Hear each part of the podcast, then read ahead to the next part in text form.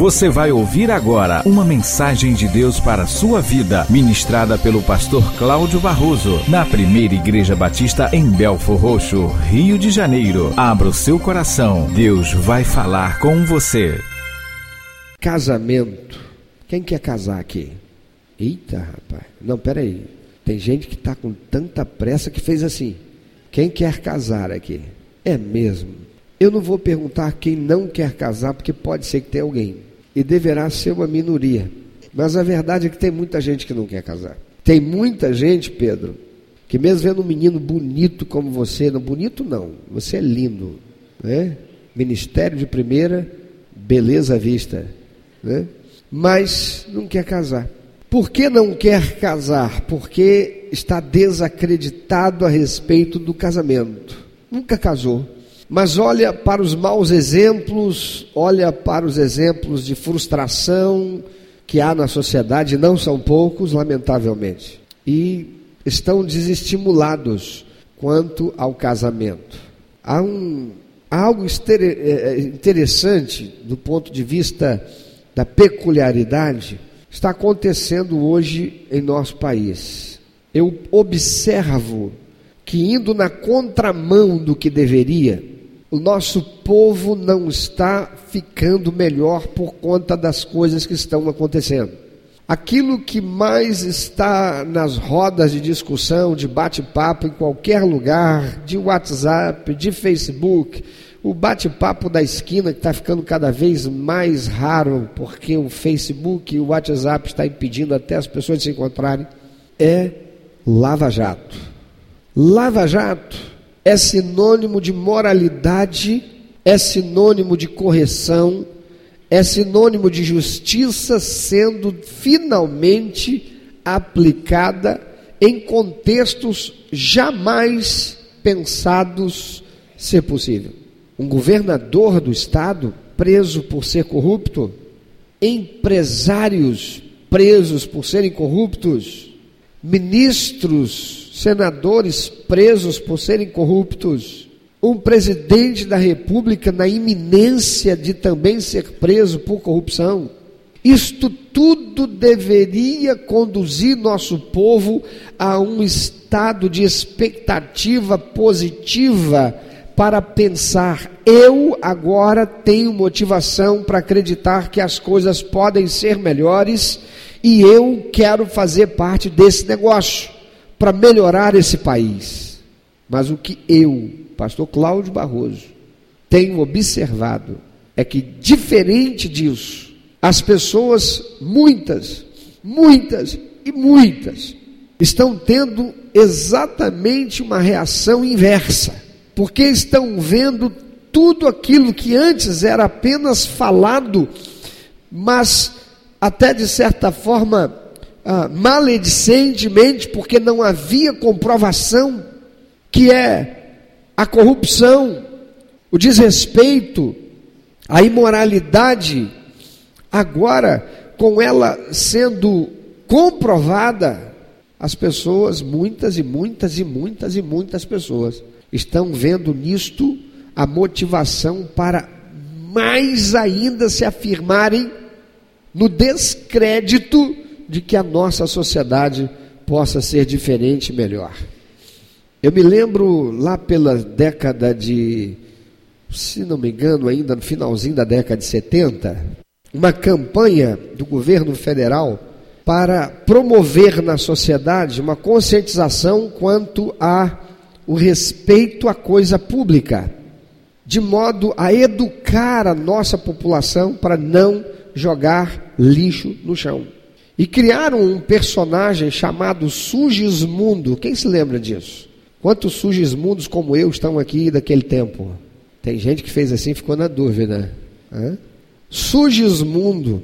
E era impressionante como eu via meus colegas de escola tendo certas atitudes diferentes daquelas que antes tinham, porque ninguém queria ser visto como Sugismundo. O Sugismundo era um personagemzinho interessante de um desenho animado. Ele não gostava de tomar banho, ele andava com as moscas voando ao redor dele, não sei quantos lembram disso. Você procurar aí pelo YouTube, você deverá encontrar E eu vi mesmo muita criança que antes não gostava de tomar banho, passar a gostar de tomar banho porque não queria ser mais visto como sugismundo. Eu vi muito adulto que antes jogava papel de bala, de chiclete em qualquer lugar. Eu via dentro da igreja que eu entrava e sentava e o banco da frente não tinha mais nenhum chiclete colado, pelo menos durante um tempo, porque realmente fez efeito. Mas parece que hoje nós estamos vivendo num estado de descrédito tão grande na sociedade, que mesmo nós vendo a justiça sendo cumprida, sendo levada a termo contra aqueles que tradicionalmente foram reconhecidos como intocáveis, porque o pobre vai para a cadeia, mas o rico não.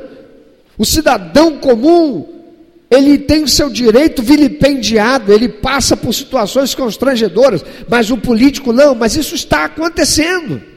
Senadores, ministros, pessoas até então tidas como poderosas nesse país, estão hoje encarceradas, tratadas como prisioneiro comum. E ainda assim, o nosso povo, nós estamos permanecendo e muitos se solidificando no posicionamento de que não vai mudar nada. Para que que eu vou mudar se eu não acredito que vai mudar nada? Por quê? A palavra de Deus diz que quando Moisés foi enviado por Deus à terra de, do Egito, de volta, e Moisés vai falar com o povo, e a palavra de Deus diz que o povo teve dificuldade para acreditar em Moisés por causa da dura servidão e do quanto eles estavam emocionalmente abatidos pela, pelo descrédito a respeito da possibilidade de que alguma coisa verdadeiramente viesse ser diferente. Nós estamos vivendo algo muito parecido. E há algo muito particular que está nessa, nessa estrutura toda sendo destruído, e há uma conspiração que vem de longa data para tornar a nossa sociedade cada vez pior, e está relacionado ao casamento. Até a década de 80, de forma contundente, éramos ensinados o óbvio que a família é a célula mãe da sociedade. Sem família, homem macho, mulher fêmea, XX e XY, sem a união desses dois, não há possibilidade de construção de sociedade porque somente a união de um homem macho, uma mulher fêmea, é possível existir procriação, crescimento numérico de seres humanos que construirão e constituirão e manterão a sociedade. Família é a célula mãe da sociedade. Uma sociedade para ser equilibrada, seres humanos para serem equilibrados emocionalmente, psiquicamente, espiritualmente, precisam estar em família. Mas o propósito de Satanás é destruir tudo aquilo que Deus fez através do homem e tudo aquilo que Deus pode fazer através do homem. A palavra de Deus diz que o mundo está sob o domínio do maligno, e maligno é tudo aquilo que é mal. E o casamento vem perdendo dia a dia, ano após ano, o seu lugar, e sendo desfigurado, e sendo deteriorado, e sendo prostituído, e sendo adulterado por uma sociedade cada vez mais corrompida naquilo que é a base para a sua saúde, a base para o seu sustento. princípios e valores. O que é família hoje? Você liga a televisão e você encontra pedagogos e pessoas renomadas e que receberam esse renome por conta de uma influência do chamado quarto poder, a mídia, que massifica essa informação para dizer que família pode ser a configuração das mais diferentes, que não necessariamente se deve a ter a união entre duas pessoas de sexo diferente, com o objetivo de constituir o lar, filhos, família. Pode ser um homem e um homem, pode ser uma mulher e mulher, Pode ser um homem e duas mulheres, pode ser duas mulheres e um homem, e isso já é realidade no nosso país. Esta coisa espúria, maldita, satânica, diabólica, destrutiva, já é realidade em nossa pátria. Há magistrados que estão por todo o Brasil dando direito e reconhecimento civil a esse tipo de arranjo social, porque é arranjo, não é família. Mas isso vem de muito tempo. E tudo isso está dentro de uma ideologia desgraçada que por onde passou não causou nenhum bem, que é o chamado comunismo. Eu pergunto aos senhores, qual é o regime que impera na Coreia do Norte? Alguém vai dizer, não é ditador, é ditatorial. Ditatorial o lá. Qual é a origem dessa formação da Coreia do Norte? Alguém sabe? Comunismo. Todo comunismo, alguém pode, por favor, me dizer que eu estou errado? Todo comunismo tem um ditador. Tenha esse comunismo recebido a configuração que fosse na sua particularidade para o país em questão, fosse na antiga União Soviética, na China, na Coreia do Norte ou em Cuba. E por muito pouco aqui no Brasil nós não tivemos a mesma coisa. E agora, recentemente, nós ouvimos um grande empresário, um dos maiores empresários desse país, um homem que a maioria de nós nem sabia o seu nome, só sabíamos o sobrenome dele, Odebrecht. E esse homem, patriarca, vem a público porque acabou se tornando público a sua, a o seu depoimento, para dizer, meritíssimo, nos últimos 30 anos, de 30 anos para cá, o Brasil é isso aí. Não se faz negócio se não houver corrupção. E nós acabamos por ouvir esse homem indiretamente dizer: Meritíssimo, o chamado tempo da ditadura nesse país não existiu, porque o que existiu e existe é a falácia daqueles que queriam impor nesse país o estado de coisas desgraçado que conseguiram fazer a nossa sociedade brasileira se tornar e que eles não conseguiram naquele tempo, porque foram combatidos e impedidos de fazer.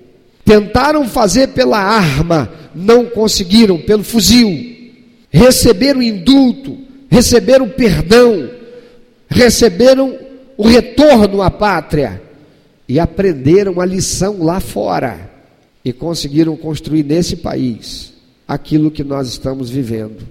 E o que é que nós estamos vivendo? Destruição dos valores que poderiam estar fazendo nossa pátria ser talvez a nação mais poderosa da terra.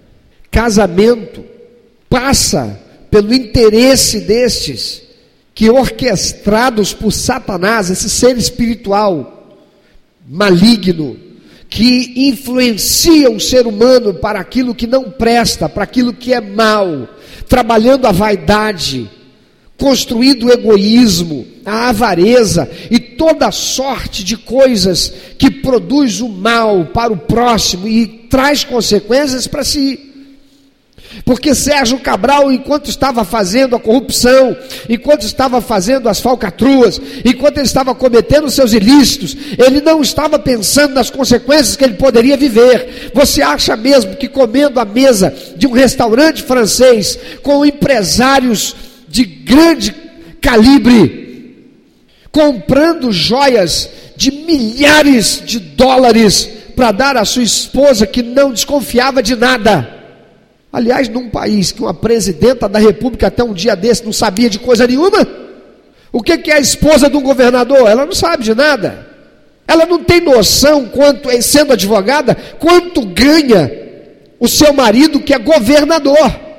Não sabe quanto é o soldo dele, o salário que ele recebe. Por isso, para ela não é estranho receber uma joia de 900 mil dólares.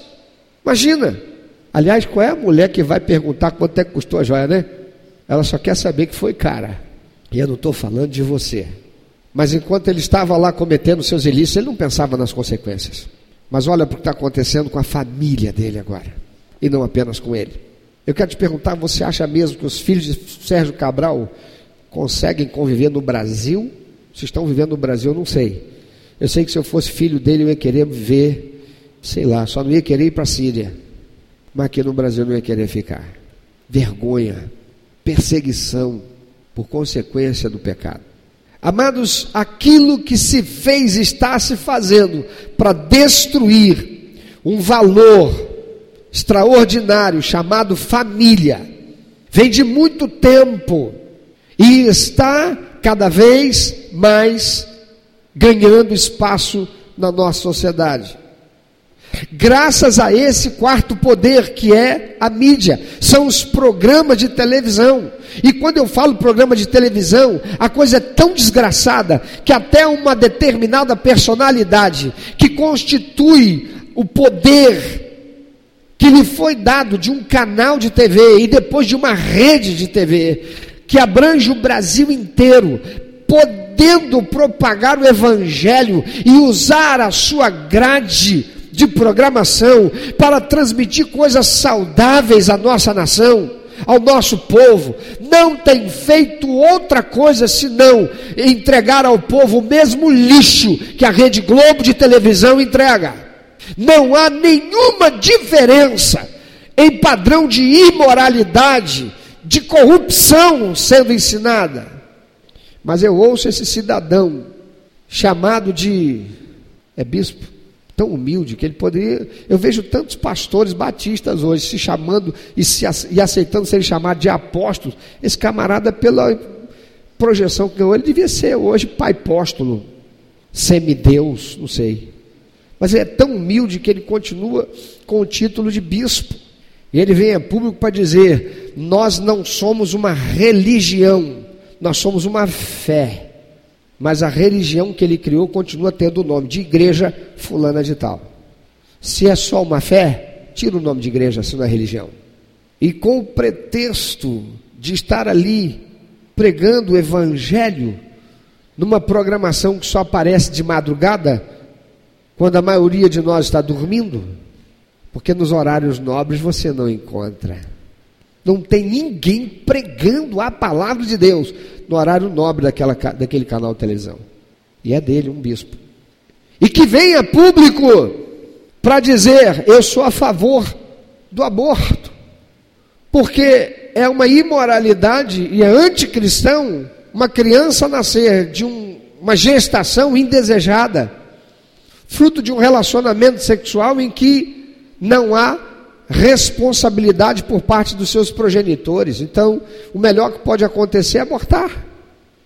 Um homem que é reconhecido como um bispo cristão vem trazer uma informação que afronta a verdade eterna da palavra de Deus, destrói princípios e valores estabelecidos por Deus. Onde mais nós vamos chegar e de onde mais precisa vir ataques contra aquilo que Deus criou e estabeleceu, que é a família? Desde o princípio, Satanás incitou muitos para destruir a família, como Deus estabeleceu Deus disse para Satanás, lá no Éden, ele que tomou a figura de uma serpente, Deus profetizou para ele: da semente da mulher surgirá um que vai fazer o quê? Pisará a tua cabeça.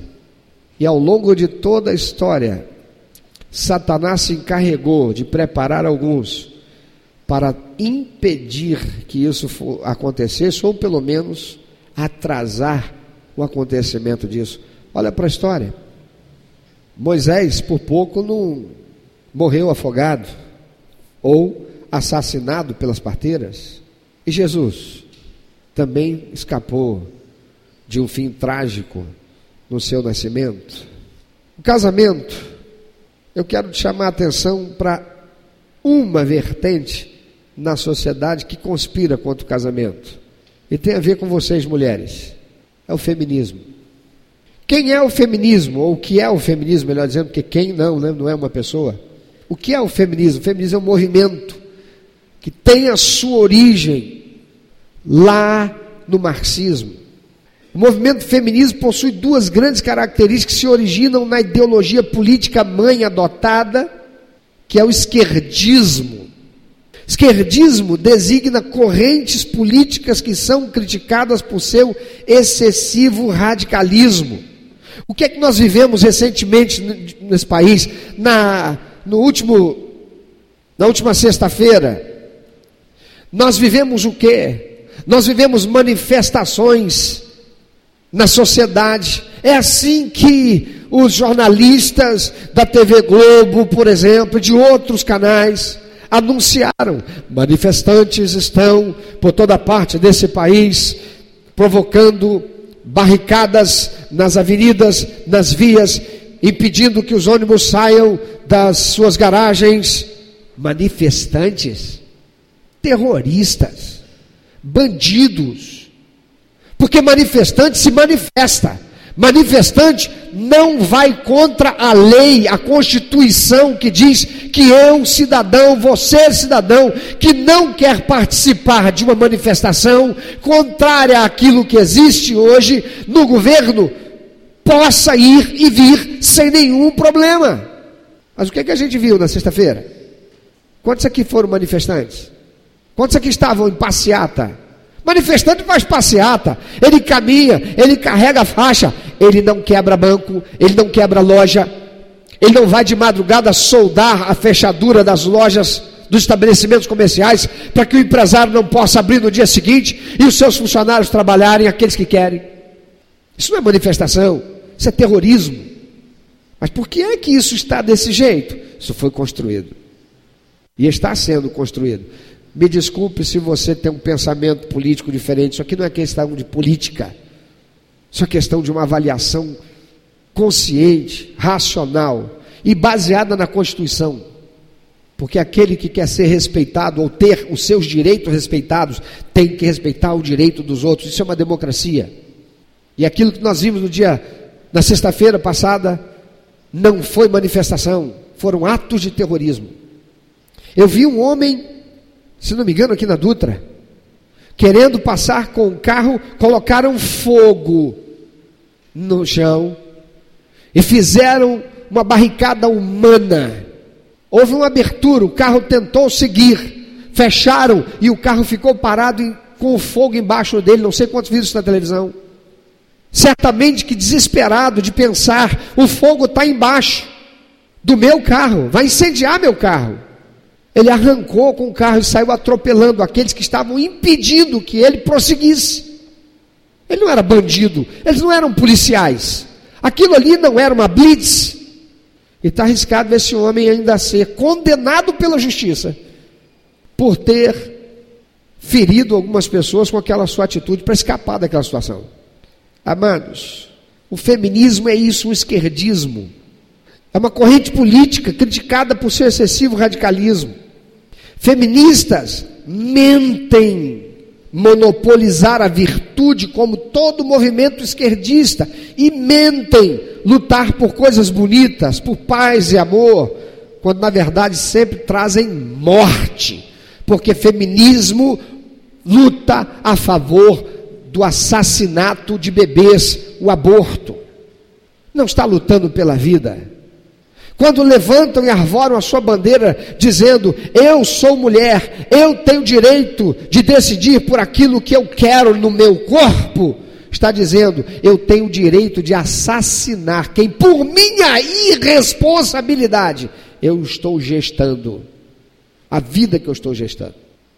Não assume a sua irresponsabilidade, pelo contrário, transfere para a sociedade, dizendo: a sociedade tem que reconhecer o meu direito de assassinar essa criança e me ver livre desse estorvo para minha vida, ainda que isso tenha sido um ato da minha irresponsabilidade.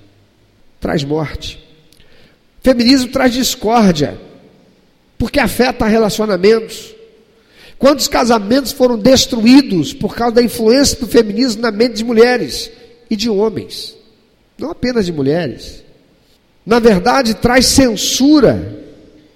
Ouse dizer ser uma mulher contra o feminismo para uma feminista. Diga você que é mulher para uma outra que é feminista que você é contra o feminismo para você ver uma coisa. Você vai sofrer censura.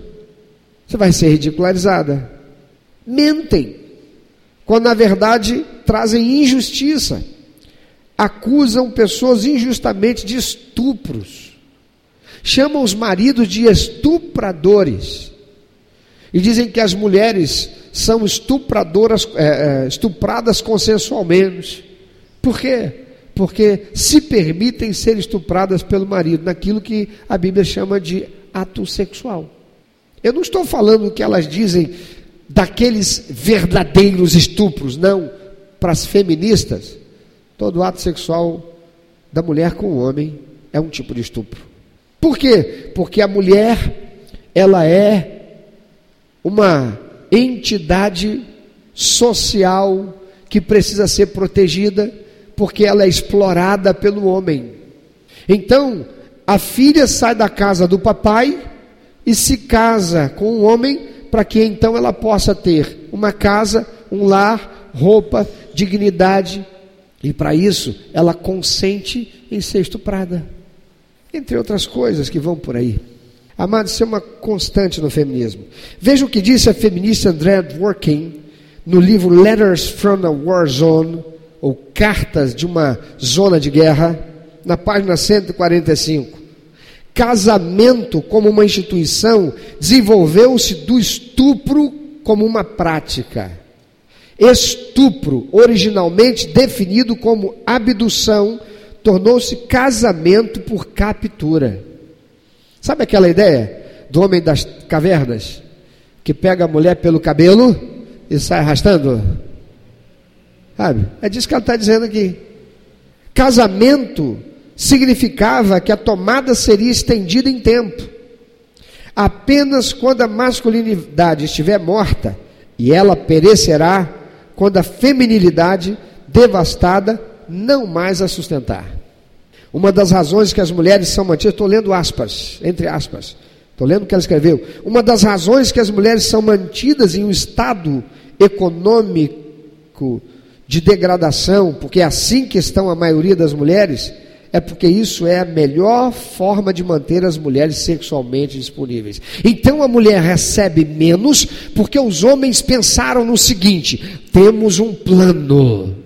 O negócio é pagar um salário menor para a mulher, porque a mulher recebendo menos, ela vai ficar mais disponível para a gente. Quando ela chegar em casa, eu tenho a força, porque eu sou um homem. Eu ganho mais que você. Quem é que banca a família? Então coloca aquele baby doll lá. Estou apertando o play aqui do It's Now or Never. And Come Hold Me Tight. Kate Miller, no livro Sexual Politics, ou políticas sexuais, ela afirma, aspas, o cuidado das crianças é infinitamente melhor deixado aos melhores profissionais de ambos os sexos que escolheram isso como vocação. Mamãe, ouça isso, papai. Não, mamãe, ouça isso, mamãe. Olha o que, que a grande feminista, influenciadora na sociedade, Kate Miller, no seu livro, afirma: o cuidado das crianças é infinitamente melhor deixado aos melhores profissionais de ambos os sexos que escolheram isso como vocação, ou seja, vocação para criar crianças não é vocação para mulher, para esposa. Criar crianças é vocação para quem tem vocação, por exemplo, para ser professor de jardim de infância, seja homem ou seja mulher. Porque isso não é papel específico da mulher enquanto esposa progenitora.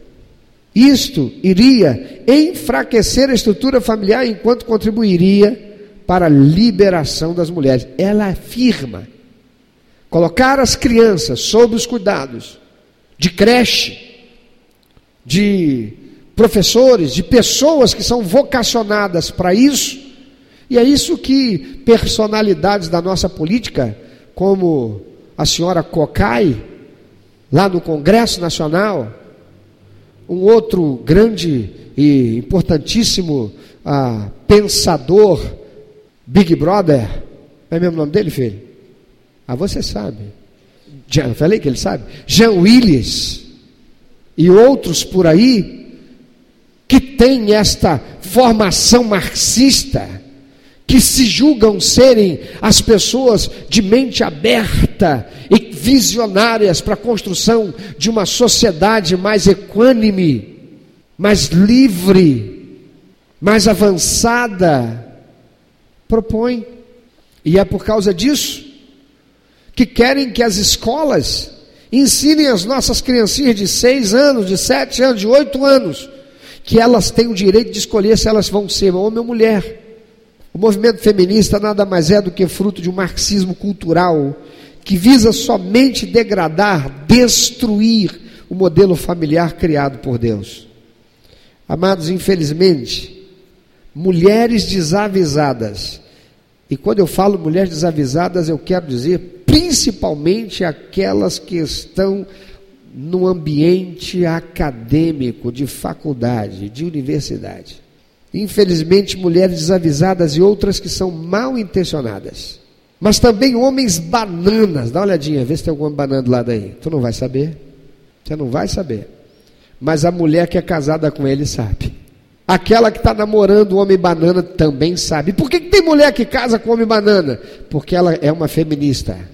Ela, no fundo, no fundo, esposa os ideais de feminismo.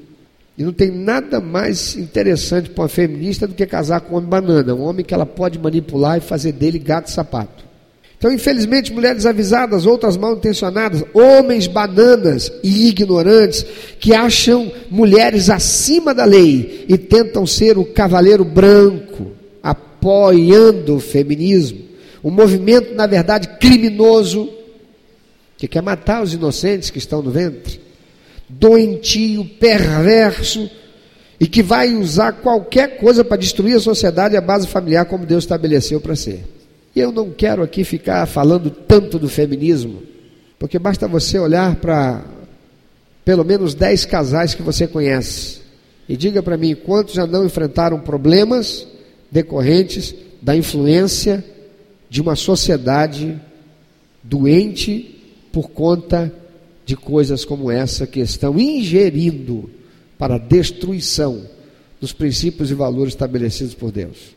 Mas o que, a Bíblia diz sobre casamento?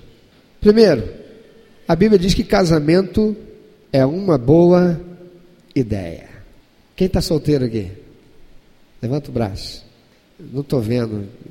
Eu vou orar só porque, pelos que levantarem bem alto o braço. Eita, agora levantou, hein? Não vou orar por você, não, Márcia. Você está com o braço machucado? O que, que é? Se fosse determinadas igrejas aí, irmão, vou profetizar, levanta a mão, o cara faz assim, ó. Aí ele profetiza, aí o cara faz, pá, agarrei, segurei. Ele, ah, me apropriei da bênção. Como aqui não tem o profetismo, mas Márcia, eu ia orar por você, hein? Amado, casamento é uma boa ideia. É o que a Bíblia diz lá em Gênesis capítulo 2, versículo 18 a 24. Olha o que, que diz a palavra de Deus. Disse mais o Senhor, Deus: Não é bom que o homem esteja só. Não é uma boa ideia ele estar sozinho. Falhei uma auxiliadora que lhe seja idônea. Havendo, pois, o Senhor Deus formado da terra todos os animais do campo, todas as aves do céu, trouxe-os ao homem para ver como esse lhe chamaria, e o nome que o homem desse a todos os seres viventes, esse seria o nome deles. Deu nome o homem a todos os animais domésticos, às aves dos céus e a todos os animais selváticos. Para o homem, todavia, não se achava uma auxiliadora que lhe fosse idônea. Então o Senhor Deus fez cair pesado sono sobre o homem, e este adormeceu, tomou uma das suas costelas e fechou o lugar com carne, e a costela que o Senhor Deus tomara ao homem, transformou-a numa mulher, e lhe a trouxe. E disse o homem: Que boa ideia que o Senhor teve. E disse o homem: Esta, afinal, é osso dos meus ossos, carne da minha carne. Chamar-se-á varoa, porquanto do varão foi tomada.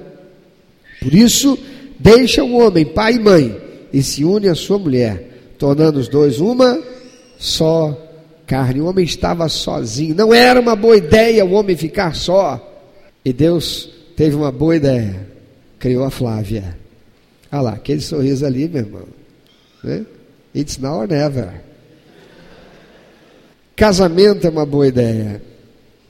A Bíblia diz que compromisso é essencial para um casamento bem sucedido. Mas olha só, o feminismo já construiu na mente de muitas mulheres e de muitos homens na sociedade, porque parece uma ideia interessante que a gente pode fazer o seguinte: nós não vamos ser marido e mulher, nós seremos namoridos. Eu moro na minha casa, você mora na sua. A gente se encontra, a gente dá uns amassos, a coisa esquenta, a gente escolhe. Olha que beleza, a gente pode escolher na cama sua lá ou na minha cama, na sua casa ou na minha. Olha que beleza. Isso não é compromisso.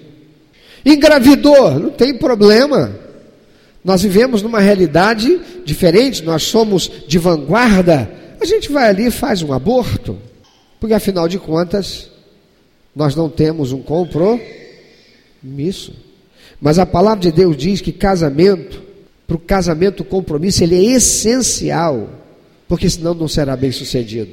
Gênesis 24, 58 a 60 diz: Chamaram, pois, a Rebeca e lhe perguntaram: Queres ir com esse homem? Quando Abraão quer uma esposa para seu filho Isaac, Isaac já estava triste porque a mamãe morreu ele é filho único de papai, Abraão, está se sentindo sozinho, já está com idade para casar. E Abraão manda então o seu servo ir até a sua terra de origem, para entre os seus familiares buscar uma esposa para Isaac. Quando chega lá, ele encontra. Como é o nome dela? Só os que sabem. Rebeca. E aí diferente do que as feministas dizem. Ele que foi cheio de grana, ele foi cheio de ouro, de presentes, para dar à família de Rebeca. A família não pega. Labão, que era um camarada muito apegado à grana, a coisas materiais, irmão dela, ele não pega e diz assim: opa, com essa grana toda, não, pode levar, pode levar, pode levar. Não.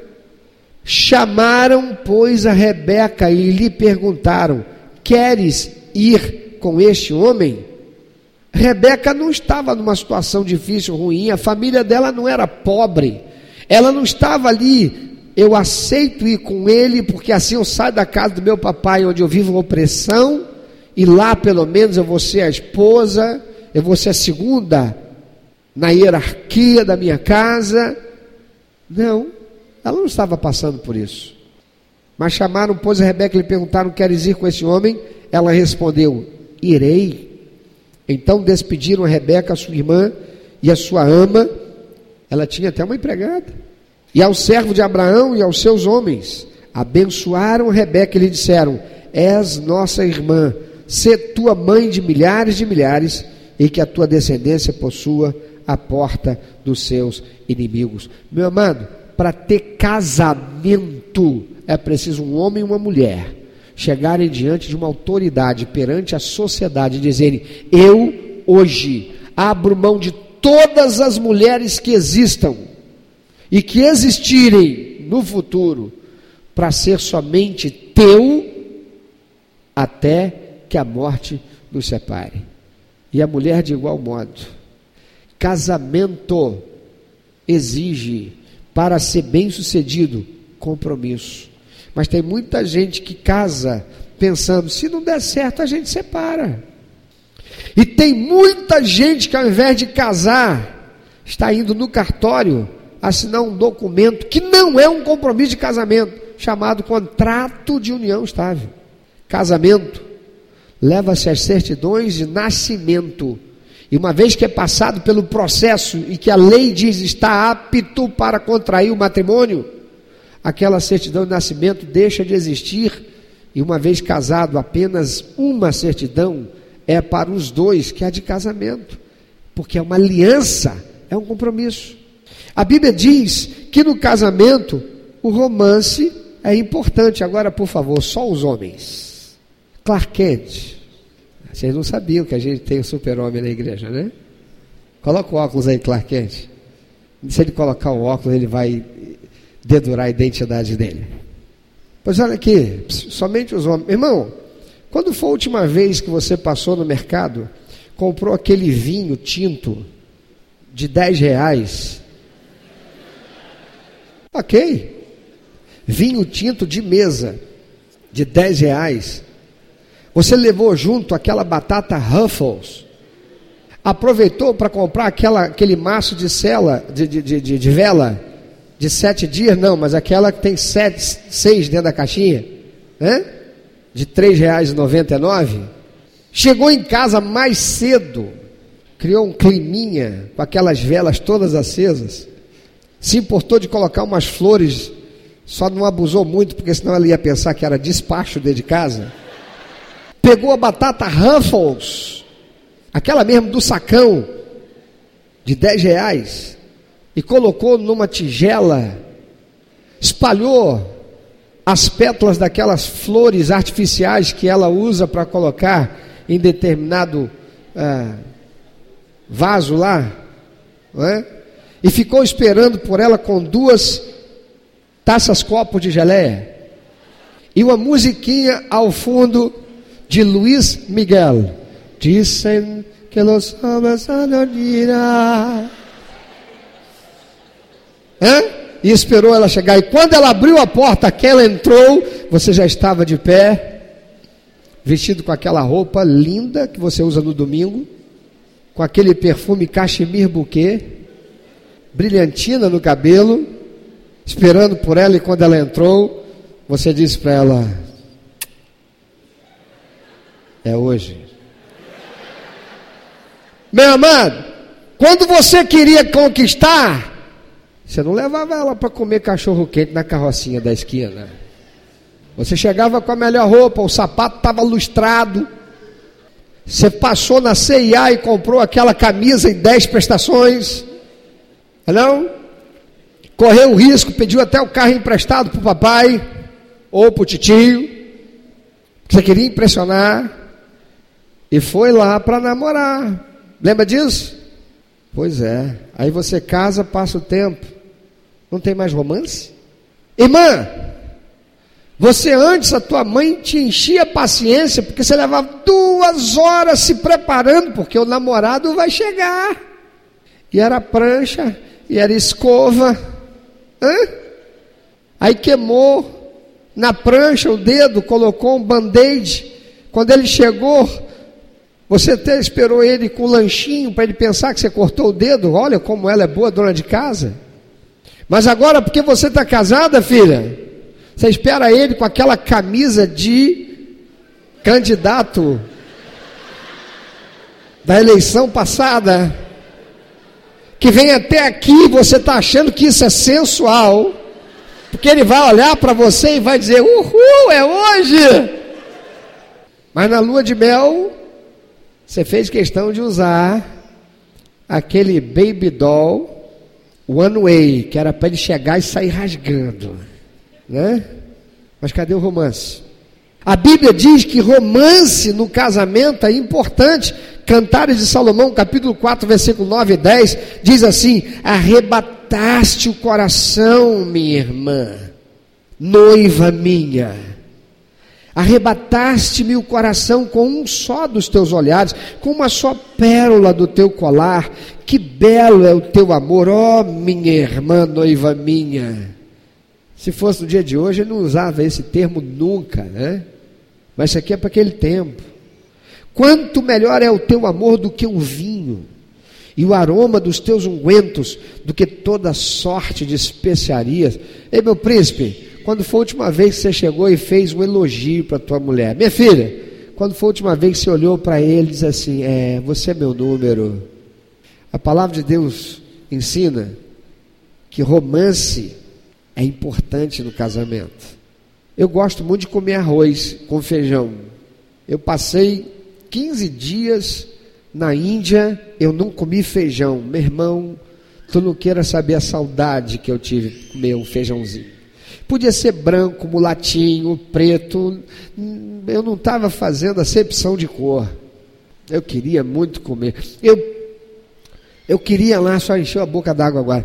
Eu queria comer um bife milanesa.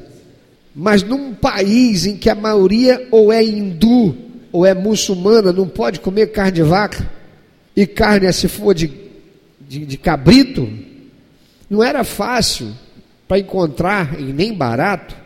E quando eu cheguei aqui, que eu pude comer arroz, feijão, bife, batata frita, eu pulei de alegria. Pela primeira vez eu não tô, em 15 dias, pela primeira vez eu não como nada com pimenta. Mas comer arroz e feijão todo dia vai ficar enjoado.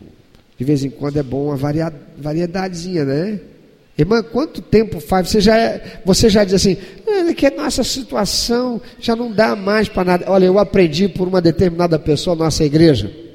Viu, irmãzinha, que, que diz que seu cabelo é assim mesmo que Deus te fez assim? Viu? Eu descobri que tem uma determinada pessoa, aliás, tem um determinado instrumento, você não sabe, vou te dar receita agora. Vai no açougue, compra lá uma determinada quantidade de tutano de boi. Sabe o que é tutano de boi? Bota aquele troço para ferver, bota aquele troço para derreter, tira aquele negócio derretido, viu? Do tutano do boi, deixa esfriar para não queimar a mão, passa aquilo no cabelo, diz que alisa que é uma beleza, depois tu pode fazer até assim aos ventos. Disseram que o problema é o cheiro, mas olha só como é que você pensa errado. O negócio é ir para o salão e fazer o tal lá de. Como é que é o nome daquele negócio? Progressiva. Que quando o marido chega, o namorado chega, ele não. Você diz assim, tudo bem, querido, dá beijinho. Porque se ele sentir o cheiro do teu cabelo, ele vai passar mal. Aquilo chama-se bomba de efeito moral. Não é? Se ele tiver rinite alérgica, ele vai ficar sem te beijar, ele vai te achar linda com aquele cabelo, mas você não vai querer que ele se aproxime. Mas, irmã, nem o tutanozinho de boi tu não passa. A palavra de Deus diz que casamento tem que ter romance. Irmão, você mandava aviãozinho para ela, pedia para o colega, para o garçom levar. Hoje você tem o WhatsApp, passa o dia inteiro e você não manda uma mensagem para dizer para ela assim: adivinha no que eu estou pensando agora? Melhor não falar isso não, muda, te, muda o texto. Senão ela, ela pode estar sob influência da feminista e vai dizer assim: está querendo me estuprar. Então não escreve assim, não, escreve diferente. Diz para ela: Querida, não vejo a hora de estarmos juntos. Você está o tempo todo nos meus pensamentos. Ó, a palavra de Deus diz que o casamento tem momentos de grande alegria. Jeremias capítulo 7, versículo 34, é o Senhor dizendo através do profeta: Farei cessar na cidade. Deus estava zangado com o povo. O povo estava idólatra, o povo tinha se corrompido, o povo estava entristecendo a Deus. Deus ia mandar um juízo sobre a nação de Judá. E aí Deus manda o profeta Jeremias dizer: Farei cessar na cidade de Judá e nas ruas de Jerusalém a voz de folguedo, de alegria, de celebração, a voz de noivo e a de noiva, porque a terra se tornará em desolação. Quando Deus quer comparar a tristeza que eles vão enfrentar pela consequência do seu pecado, com uma coisa extraordinária, maravilhosa, festiva, com o que, que Deus apresenta? Casamento. Fala para mim, quem é que chora de tristeza num casamento? Só aquele que foi trocado. Ela casou com ele, era para ser comigo. Só esse. Porque no casamento, até os pais dizem assim: graças a Deus. Oh, glória. Não é não, irmã? É verdade. Só alegria. Irmão, casamento é só alegria.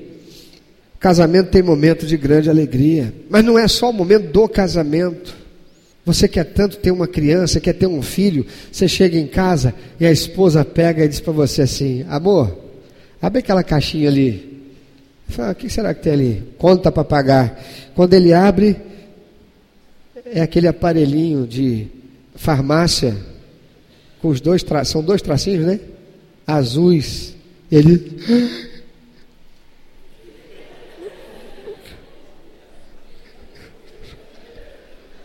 Alegria, que vai ser papai. Casamento tem momentos de grande alegria. Os dois cuidam daquela criança. Ela cresce. E um dia estão os dois lá, recebendo a homenagem do seu filhinho, que na sua formatura vai discursar e dizer: Eu quero agradecer a duas pessoas muito importantes da minha vida, que sem elas eu não teria chegado até aqui: meu papai e minha mamãe. Casamento é cheio de momentos de muita alegria. A Bíblia diz que o casamento possui o melhor ambiente para se criar filhos. O feminismo diz que a creche é a escola, são os recreadores que podem ser dois homens, duas mulheres, um homem e uma mulher, desde que sejam vocacionados para cuidar de criança. A Bíblia diz que o melhor ambiente para se criar os filhos é a família. Marcos capítulo 10, versículo 7 a 9, diz o Senhor: Por isso deixará o homem a seu pai e mãe e unir-se-á a sua mulher, e com sua mulher serão os dois uma só carne, de modo que já não são dois, mas uma só carne. Portanto, que Deus juntou, não separe o homem. O que quer dizer serão ambos uma só carne?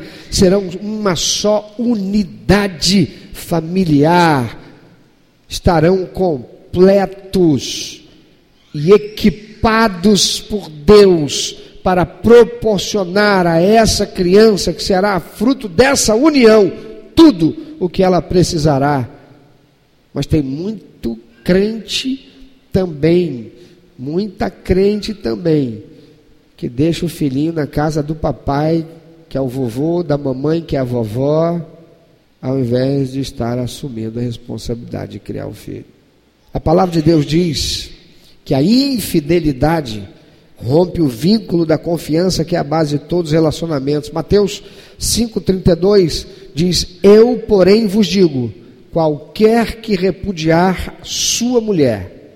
E Jesus estava falando para os homens, para aquele contexto, porque era o homem quem dava a carta de divórcio. Mas hoje, isso aqui se aplica a homens e mulher, a mulheres. Eu, porém, vos digo qualquer que repudiar o seu cônjuge, podemos ler assim, exceto em caso de relações sexuais ilícitas, a expõe, o expõe a tornar-se adúltero, adúltera e aquele ou aquela que casar com repudiado comete adultério. Tem um monte de gente adúltero dentro das igrejas evangélicas. Por quê? Porque o pastor, para não bater de frente, para não perder fiel e não perder dízimo que pode afetar a sua receita no final do mês, não confronta o pecado e não fala do pecado como pecado. E tem muito crente dentro das igrejas, casando e descasando. E não é por adultério. Pastor, o senhor fala assim porque o senhor não sabe. Eu sei e sou exemplo para você. Ou não sou? A palavra de Deus diz que somente a infidelidade conjugal rompe o vínculo da confiança, que é a base de todos os relacionamentos. E é Jesus quem diz: a não ser em caso de relações sexuais. Ele diz: Pastor, marido adulterou. É mesmo, irmã?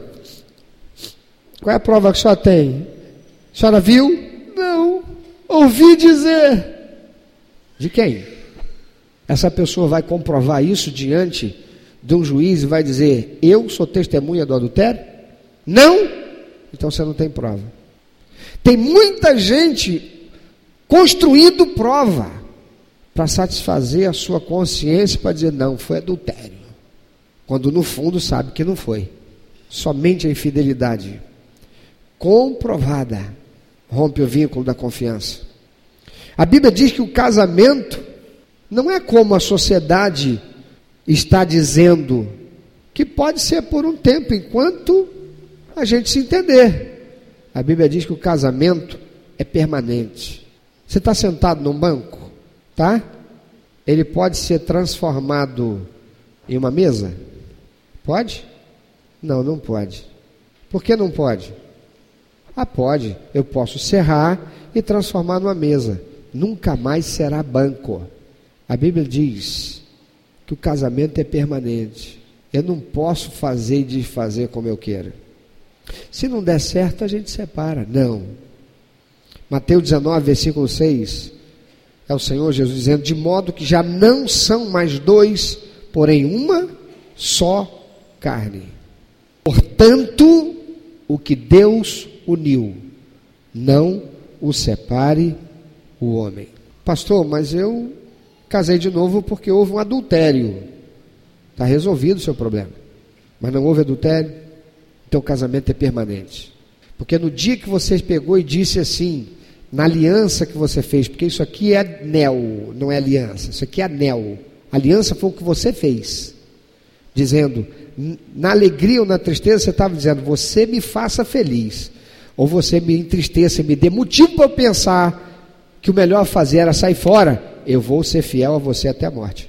Mas como é que a sociedade essa influência diabólica já influenciou a sua mente, a mente de todo mundo, para pensar na alegria ou na tristeza, me fazendo feliz, ou eu ou me fazendo infeliz? Não a gente sendo feliz ou a gente passando por dificuldade. Mas ali não é isso. É eu serei seu até que a morte nos separe. Você me fazendo feliz ou em algum momento me dando motivo para ficar triste contigo. A Bíblia diz que apenas a morte deve dissolver o casamento.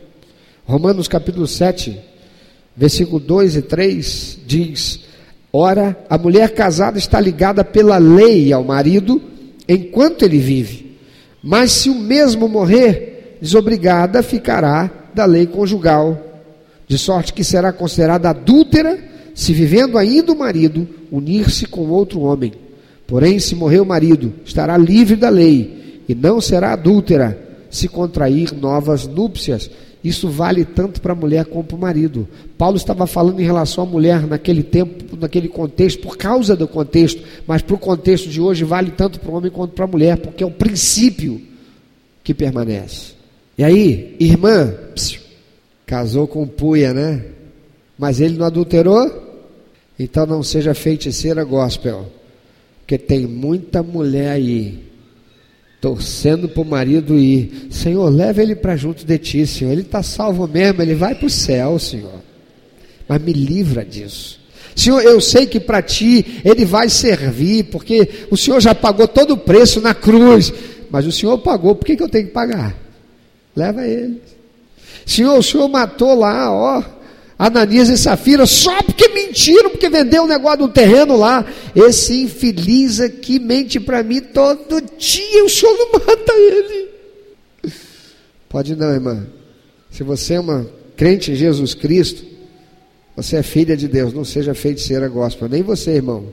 Feiticeiro gospel, viu?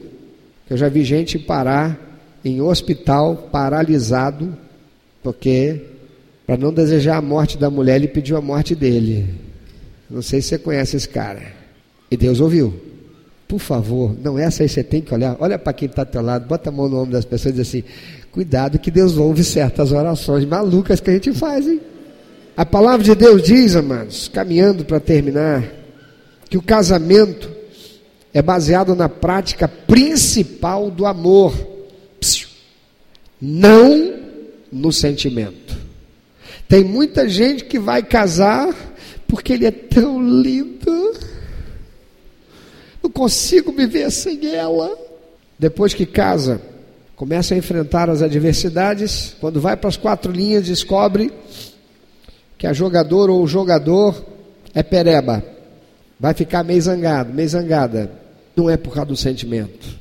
Se o casamento não for baseado na prática principal do amor, será uma desgraça. A Bíblia diz, em Efésios capítulo 5, versículo 21 a 23, sujeitando-vos uns aos outros no temor de Cristo. As mulheres sejam submissas ao seu próprio marido como ao Senhor. Mas eu já ouvi muito isso, pastor, mas eu não sinto de fazer isso. Irmão, se para fazer o que é certo você sentir que você tem que fazer, você está lascado. Porque para fazer o que é certo eu não tenho que sentir, eu tenho que fazer. A palavra de Deus diz: aquele que sabe o bem que deve fazer e não faz, comete pecado. Sujeitando-vos uns aos outros no temor de Cristo, as mulheres sejam submissas ao seu próprio marido como ao Senhor, o Senhor. Porque o marido é o cabeça da mulher, como também Cristo é o cabeça da igreja, sendo este mesmo Salvador do corpo. Como, porém, a igreja está sujeita a Cristo, assim também as mulheres sejam em tudo submissas ao marido. Ah, isso no ouvido de uma feminista é pano para manga. Como, porém, a igreja está sujeita a Cristo, assim também as mulheres sejam em tudo submissas ao marido. O feminismo diz que a mulher, à luz da Bíblia, é capacho do homem.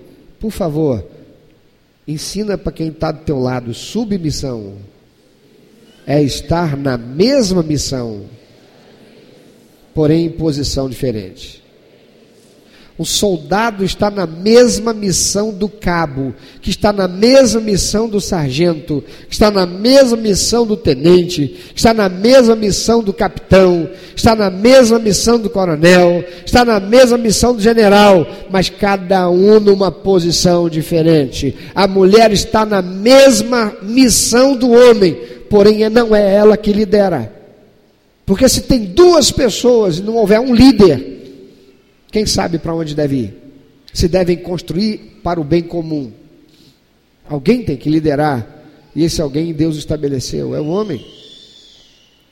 Maridos, amai vossa mulher como também Cristo amou a igreja, a si mesmo se entregou por ela. A feminista não lê isso.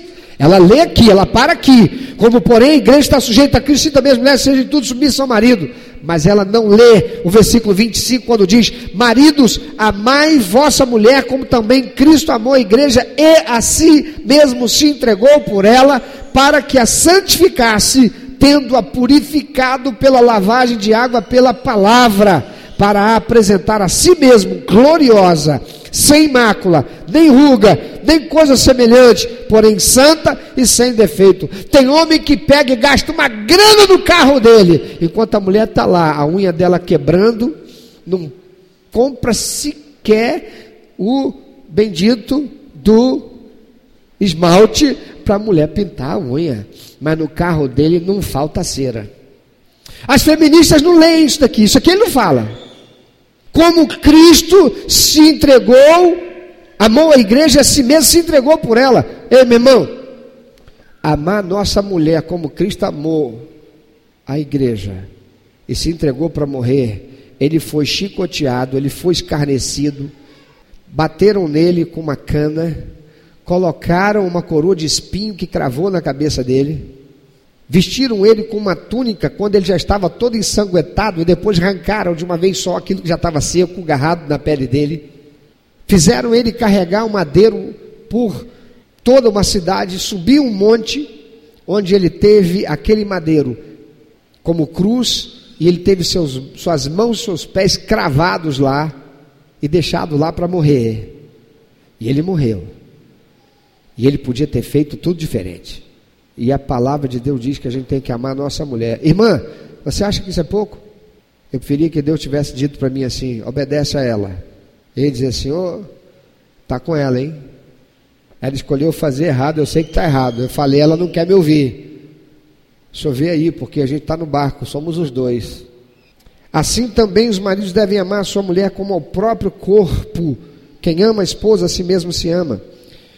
Quem ama a esposa, porque ninguém jamais odiou sua própria carne, antes a alimenta e dela cuida, como também Cristo faz com a igreja, porque somos membros do seu corpo. Eis porque deixará o homem a seu pai e sua mãe, e se unirá à sua mulher e se tornarão os dois uma só carne. Sabe por quê? Porque o dinheirinho que eu ganho não vai mais para a casa do meu papai e da minha mamãe, vai para minha esposa, vai para o meu marido, vai para minha família, porque eu fiz uma aliança e constituí um lar. Casamento é baseado na prática principal do amor, meu amado. E amar só o que sabe é uma? Não, não ouvi. É uma escolha. Se você casa pensando em ser feliz, você está casado ou está se casando para destruir a vida de alguém. Porque casar é para fazer o outro feliz.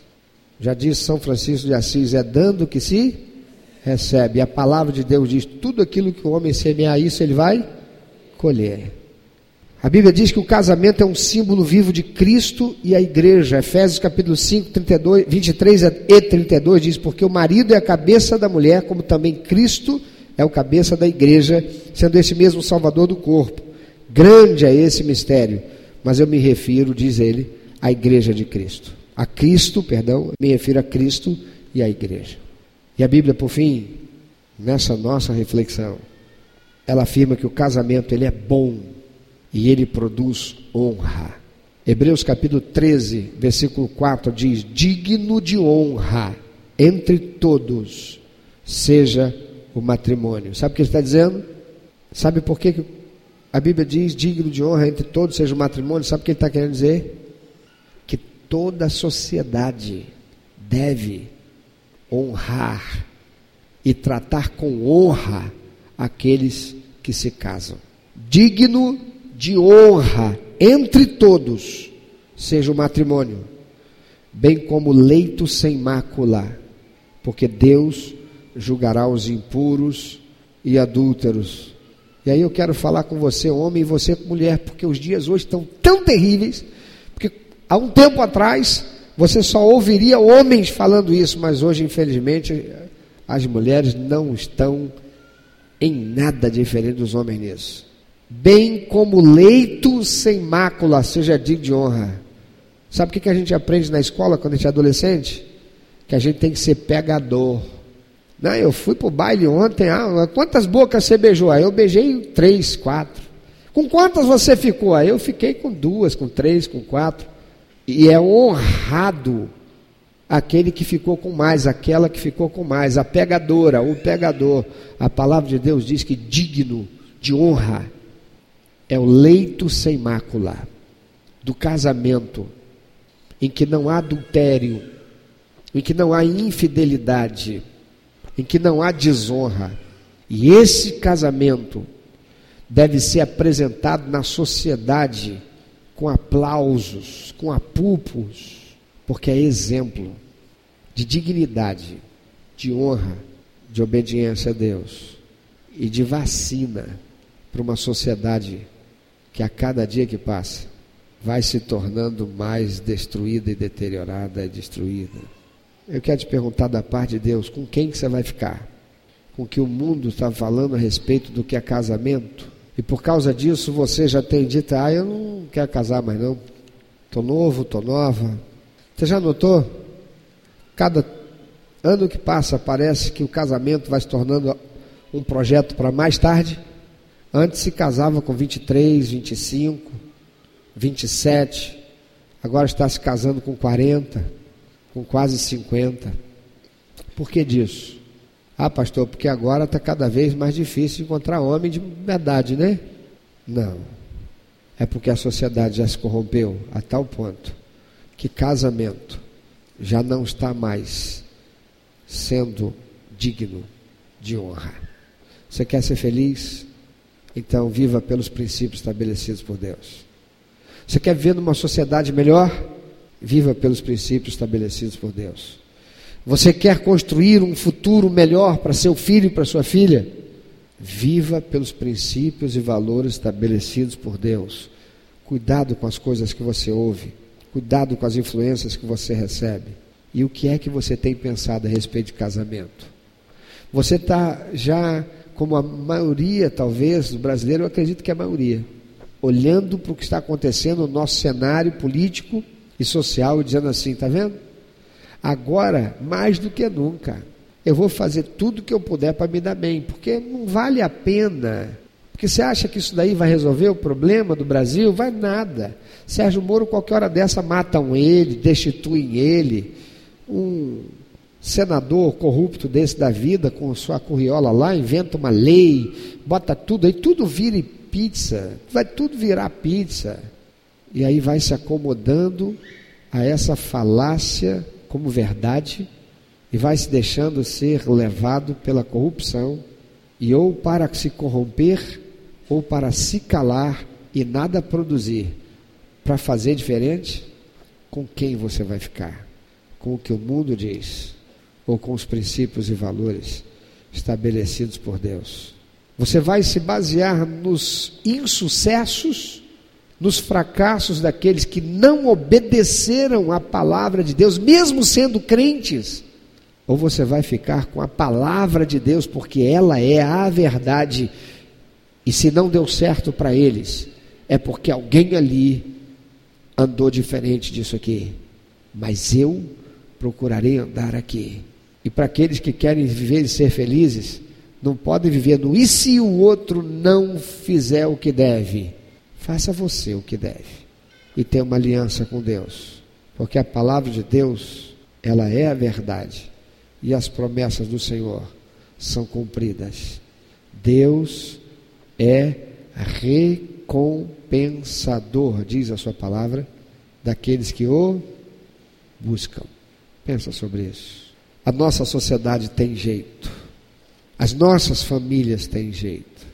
E se você já tem enfrentado diversidade, dificuldade, problemas no seu relacionamento conjugal, tem jeito. E a única possibilidade para não ter jeito, diz a palavra de Deus, é se já houve adultério e você não consegue enfrentar isso e seguir adiante. Porque até se você tiver capacidade psíquica, emocional, para enfrentar isso e seguir adiante, tem jeito, mas você tem que fazer uma escolha. E se você fez uma escolha errada e está vivendo dentro da, do contexto dessa escolha errada, porque você casou de forma errada, você casou sem observar os princípios e valores estabelecidos por Deus, até mesmo para escolher daquele ou daquela com quem você deveria viver o resto da sua vida, e você fez uma aliança com alguém e se casou, e hoje você está amargando consequências de uma má escolha, uma escolha errada, uma escolha inconsequente. A sociedade diz que você tem o direito de ser feliz. Chuta o balde, começa de novo. Mas não é isso que diz a palavra de Deus. E se Deus é poderoso para fazer infinitamente mais, além daquilo que pedimos ou pensamos, se Ele foi capaz de curar enfermos, ressuscitar mortos, morrer naquela cruz e ressuscitar para a nossa salvação. O que ele não é capaz de fazer por alguém que sinceramente escolhe viver por obediência e por honra a ele. Só não tem jeito a morte. Porque a palavra de Deus diz que depois da morte, o que segue é o juízo. Mas se você precisa de ajuda no seu casamento, você é membro dessa igreja? Eu sou teu pastor, mas eu não posso pastorear quem não se deixa ser pastoreado. Eu não vou bater na sua porta para saber se você está com problema no teu casamento, mas eu estou à sua disposição como seu pastor para ajudar você à luz do que diz a palavra de Deus. E se teu marido ou tua esposa é membro desta igreja ou não, o Deus Todo-Poderoso é Deus sobre tudo e todos. E ainda que o seu cônjuge não seja um cristão e não tenha compromisso com Deus, nada nem ninguém está distante do alcance do poder de Deus. Mas, via de regra, quem primeiro precisa mudar, quem primeiro precisa sofrer transformação, é você.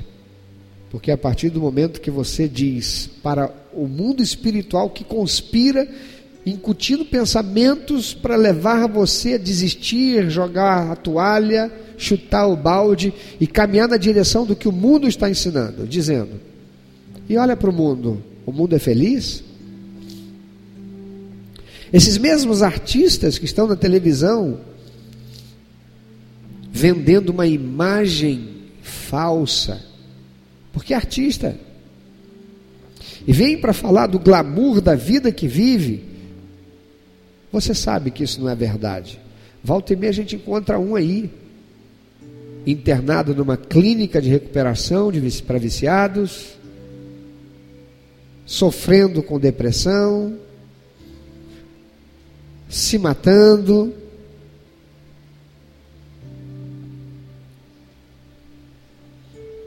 Você precisa escolher. Mas, via de regra, primeira pessoa por quem deve passar o processo de transformação é você. Sou eu. Porque nada muda até que eu mude. Eu quero sempre que o meu cônjuge mude. Meu Deus, Senhor, o Senhor está vendo, olha o meu sofrimento. Mas o que é que você precisa? Ser transformado pela renovação do teu entendimento, para que então você possa experimentar a boa, perfeita e agradável vontade de Deus. Talvez seu marido seja um não crente, mas quem está errado é você. Só que você vê tanto erro dele que não vê o seu.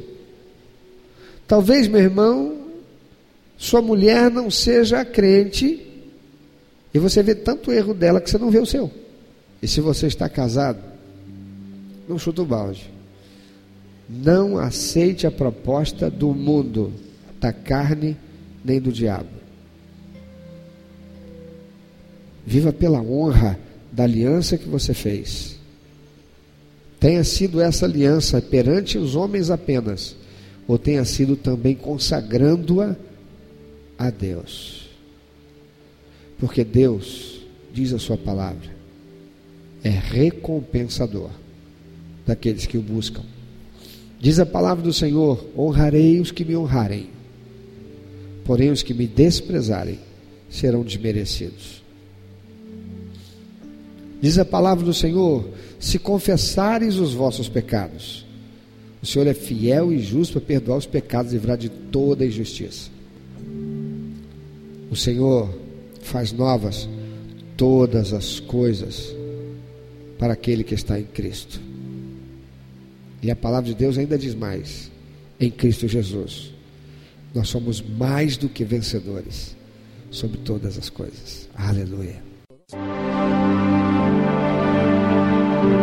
Meu amado ouvinte, você que ouviu esta mensagem, se Deus tem falado ao seu coração, se você foi constrangido pelo Espírito Santo e quer compartilhar isso conosco, quer que nós estejamos orando por você. Se você quer nos informar que você recebeu Jesus como teu único, eterno e suficiente Salvador, se você quer saber um pouco mais a respeito do que fazer para dar prazer ao coração de Deus e viver a vida que o Senhor tem reservado para você, vida de paz, de equilíbrio, de satisfação, entre em contato conosco.